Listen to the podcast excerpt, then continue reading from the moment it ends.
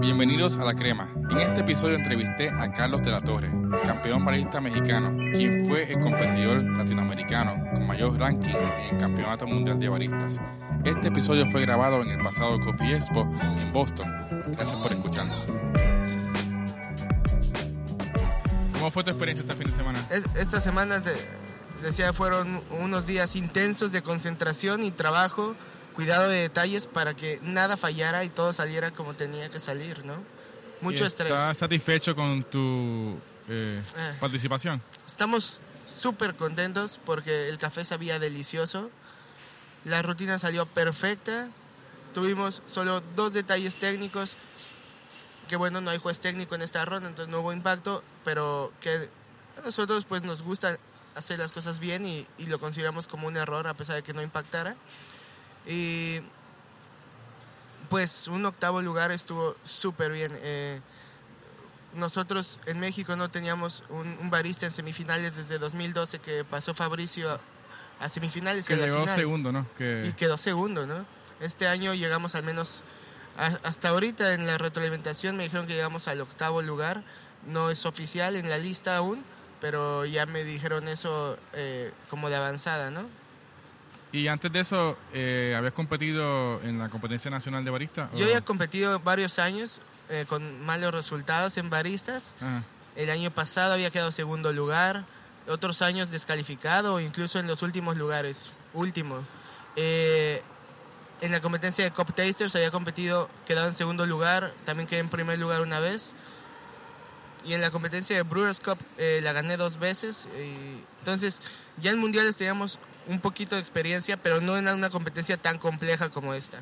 Sí, es muy diferente. Digo, la competencia de Brewers es súper complicada, pero yo veo la competencia barista súper intimidante y a otro nivel que, no sé, y más con, con toda esta gente que está meses y meses practicando. No es como quizás el barista latinoamericano, que tiene que trabajar un turno y después practicar y estar quizás no sé cuántas horas a la semana practicando. Sí, eso está complicado. Nosotros tenemos la experiencia de Brewers y de Cup y nos dimos cuenta de que esta competencia incorpora a todas las demás, ¿no? Tiene que tener habilidades sensoriales para describir el café, habilidades en arte late, habilidades en temas de extracción, habilidades de servicio, eh, habilidades de mixología, ¿no? Es una muy compleja.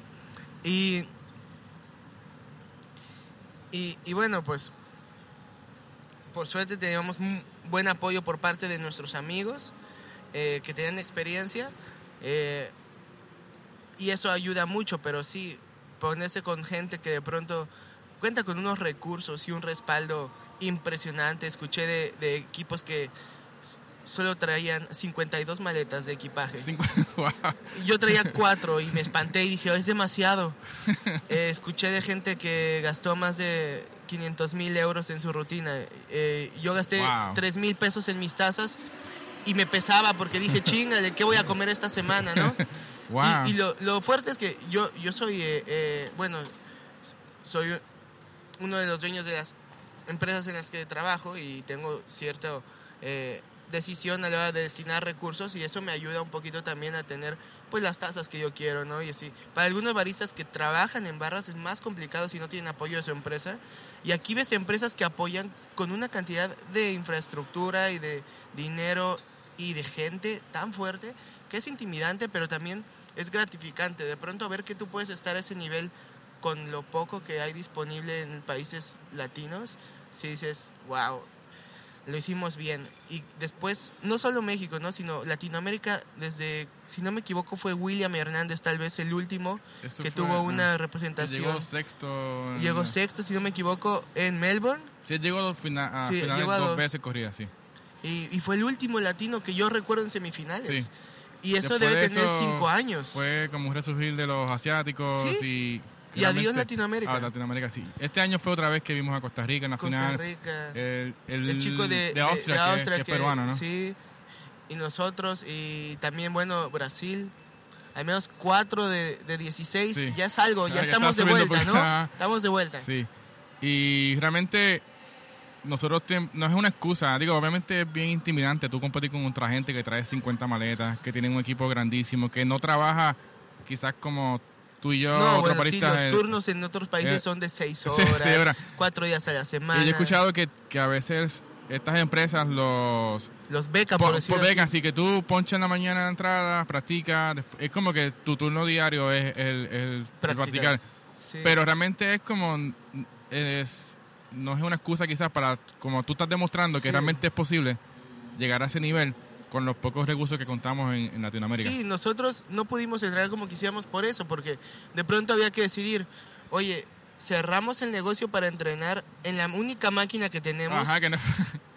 y nos quedamos sin recursos para la competencia o dejamos abierto pero practicamos a las 11 de la noche, Sí, ok. un ratito, ¿no?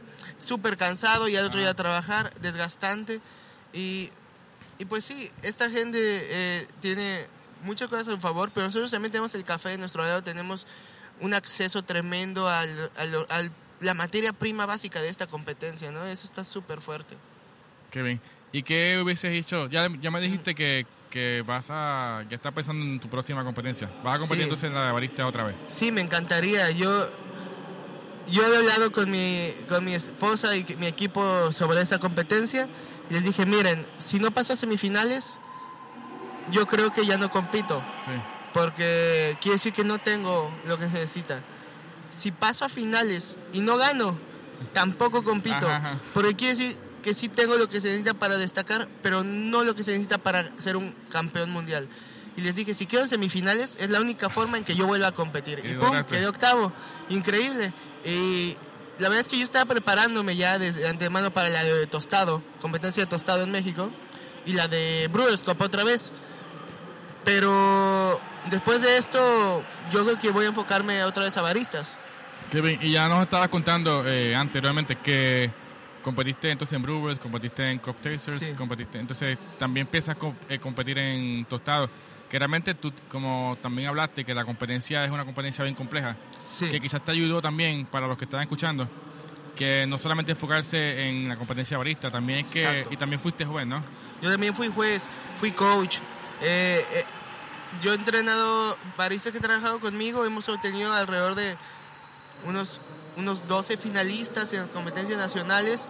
En mi barra tenemos cuatro campeonatos. la Jiribilla, la- Jiribilla y sí, Café sí, Avellaneda. Avellaneda, sí, tenemos fui- cuatro campeonatos, o sea, sí hemos coacheado mucho a gente, entonces tenemos mucho trabajo detrás. Y es lo que yo siempre a la gente que me pide consejo o que me dice, oye, ayúdame a entrenar, les digo, mira, yo te sugiero, primero compite arte late.